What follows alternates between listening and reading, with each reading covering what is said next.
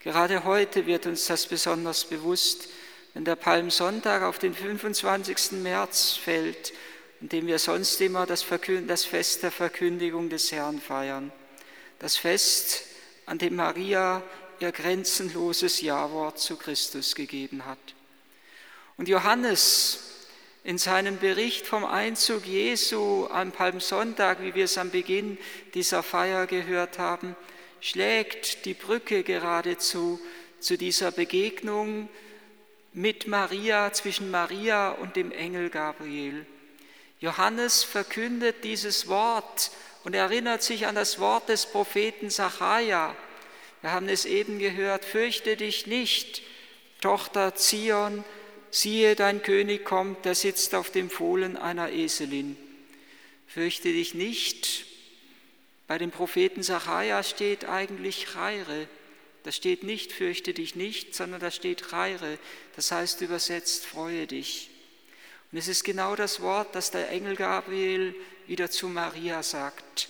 Und wenn sie dieses Chaire hört, dieses Freue dich, dann klingt in ihrem Herzen die Prophetie des Propheten Zachariah. Sie hört dann, freue dich, Tochter Zion, Kerysei, Tygater Jerusalem, übersetzt meistens mit Jauchze, Tochter Jerusalem, wörtlich verkünde, Tochter Jerusalem, siehe, dein König kommt zu dir. Er ist demütig und hilft, meistens übersetzt, aber wörtlich müsste man übersetzen, er rettet, er erlöst, er, er, macht, er macht selig. Freue dich, Tochter Zion, der Erlöser naht. Und er ist demütig. Er kommt nicht mit Gewalt, sondern er kommt in der Demut. Er kommt, um dich zu fragen. Er kommt, um an dein Herz zu klopfen, um dein Ja-Wort zu erbitten. Und nur wenn wir einstimmen in das Ja-Wort Mariens, kann Gott auch in unserem Herzen das Heil in dieser Woche und auch in der Zukunft erneuern. Wenn wir das Ja-Wort sprechen und ihm erlauben, unser ganzes Leben mit seiner Gegenwart zu erfüllen, Vergangenheit, Gegenwart und Zukunft, die verschiedensten Bereiche unseres Lebens. Und so steht am Beginn des Passionsberichtes nach Markus ein wunderbares Ereignis. Da steht nicht nur das, dass der Hohe Rat beschließt, Jesus gefangen zu nehmen, Jesus auszuliefern, ihn mit List in ihre Gewalt zu bringen, um ihn zu töten. Das ist die eine Seite der Medaille in diesem ganzen Passionsgeschehen. Aber die andere ist diese Frau, die da kommt, die bei Markus namenlos geblieben ist, die bei Johannes Maria Magdalena, Maria, die Schwester von Martha und Lazarus ist. Bei Markus ist sie namenlos, diese Frau, die kommt und das Alabastergefäß zerbricht und das wohlriechende Öl über das Haupt Jesu, bei Johannes sind es die Füße Jesu, also ihn salbt. Wir könnten geradezu, wenn wir beide Evangelien zusammennehmen, dass sie ihn salbt, diese Frau vom Kopf bis zum Fuß. Sie zerbricht das Alabastergefäß und mit dieser Geste wird sie zum Bild für die Kirche und zum Bild für Christus selber, der am Kreuz zerbricht, dessen Herz aufbricht und aus diesem Herzen entströmt der Wohlgeruch seiner Liebe, entströmt das Salböl des Heiligen Geistes. Und während dem ganzen Passionsgeschehen sind immer diese Gegensätze gegenwärtig. Auch schon da, wo die Bereitung des Paschamales beginnt. Die Jünger beginnen das Liebesmahl vorzubereiten und der andere Judas kündigt den hohen Priester an, dass er den Beschluss gefasst hat, Jesus auszuliefern. Und noch mitten im Mahl kommt dieser Gegensatz eklatant zum Ausdruck. Jesus erweist seinen Jüngern die höchste Liebe. Er wäscht ihnen die Füße, er gibt ihnen sein Leib und sein Blut.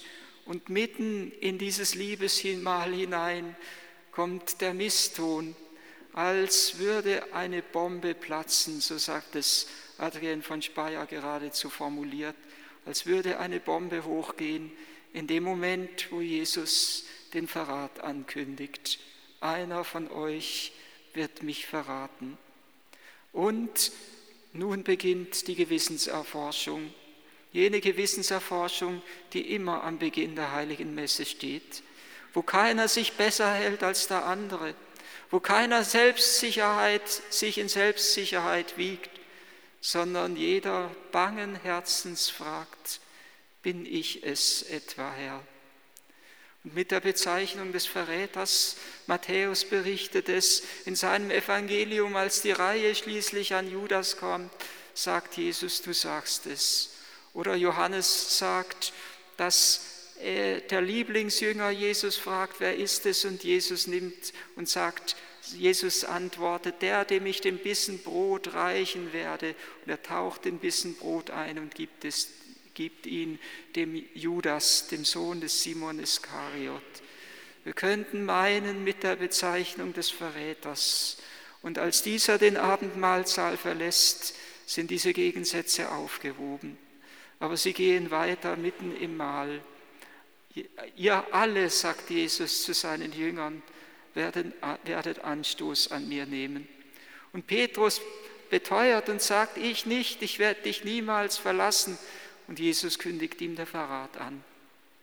Und selbst dann noch, als die Schar der Jünger nur noch auf drei zusammengeschrumpft ist, die mit Jesus am Ölberg stehen, selbst dann noch ist dieser Gegensatz lebendig und spürbar. Jesus, der wacht und der betet.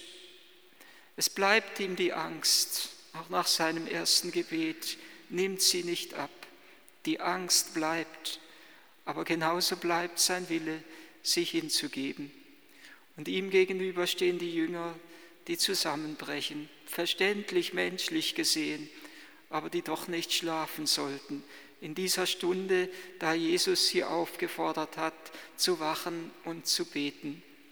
Und diese Gegensätze steigern sich geradezu immer mehr, immer mehr. Und auch dann wenn Jesus verraten wird, auch dann, wenn er schon gefangen genommen wird. Er wird gefangen genommen, er liefert sich aus, er gibt sich preis und die Jünger fliehen. Einer von ihnen flieht nackt, um nur ja zu entkommen. Und dann noch wiederum, als Jesus vor dem Hohen Rat steht. Es ist, als würde bei Markus in seinem Evangelium alles auf diesen Höhepunkt, auf diese Frage des hohen Priesters zulaufen. Bist du der Messias, der Sohn des Hochgelobten? Und Jesus sagt, ich bin es. Und genau zur gleichen Stunde steht Petrus draußen und er wird gefragt, so nach dem Zeugnis des Johannesevangeliums von den Dienern des hohen Priesters, von denen, die dort draußen sind, du bist doch auch einer der Jünger. Und Petrus sagt, ich bin es nicht. Jesus bekennt sich, ich bin es. Und Petrus sagt, ich bin es nicht. Die Gegensätze, die sich steigern und die uns dann wieder begegnen in Jesus und in Barabbas, die sich gegenüberstehen. Und wir sind das Volk, das entscheiden muss. Wir müssen uns entscheiden, ob wir uns für die Liebe und die Hingabe entscheiden oder für die Auflehnung und die Verhärtung. Und die Gegensätze sind noch einmal enthalten in den beiden Schächern rechts und links vom Kreuz des Herrn. Lukas schreibt es dann, der eine, der eben sagt, hilf dir selbst und auch uns die Auflehnung gegen Gott und gegen Jesus. Und der andere, der sagt, Herr, denk an mich, wenn du in dein Reich kommst. Es ist wie eine trostreiche Verheißung wenn am Ende des Passionsberichtes des Markus zum einen der römische Hauptmann, der Heide, der Fremde, sich an die Brust schlägt und bekennt, wahrhaftig, dieser Mensch war Gottes Sohn. Und es ist eine trostreiche Verheißung, wenn am Ende nur noch die Liebenden übrig bleiben, alle anderen gehen. Es bleiben übrig die Frauen, die genau beobachten, wo man Jesus hinlegt. Es bleiben übrig die, die kommen, um Jesus noch einmal zu salben. Nikodemus nach dem Zeugnis des Johannesevangeliums und Josef von Arimathea, wie wir es eben gehört haben, in der Markus-Passion. So wie am Beginn des irdischen Lebens eine Frau Ja sagt für die Geburt des Herrn sich bereitet, um ihn zu empfangen, so ist es am Ende des Lebens wiederum eine Frau, die Jesus salbt und die damit Ja sagt zu seinem Leiden und zu seiner Hingabe. Und es sind wiederum Frauen, denn die Kirche Christi, die hier ist, als Braut Christi, wie es Balthasar gesagt hat, weiblich. Sie ist es, die dann wieder am Fuß des Kreuzes steht, verkörpert in Maria, die das Leiden Christi aufnimmt und empfängt und im Schoß dieser liebenden und mitleidenden Kirche wird das Leiden Christi zur Fruchtbarkeit gelangen.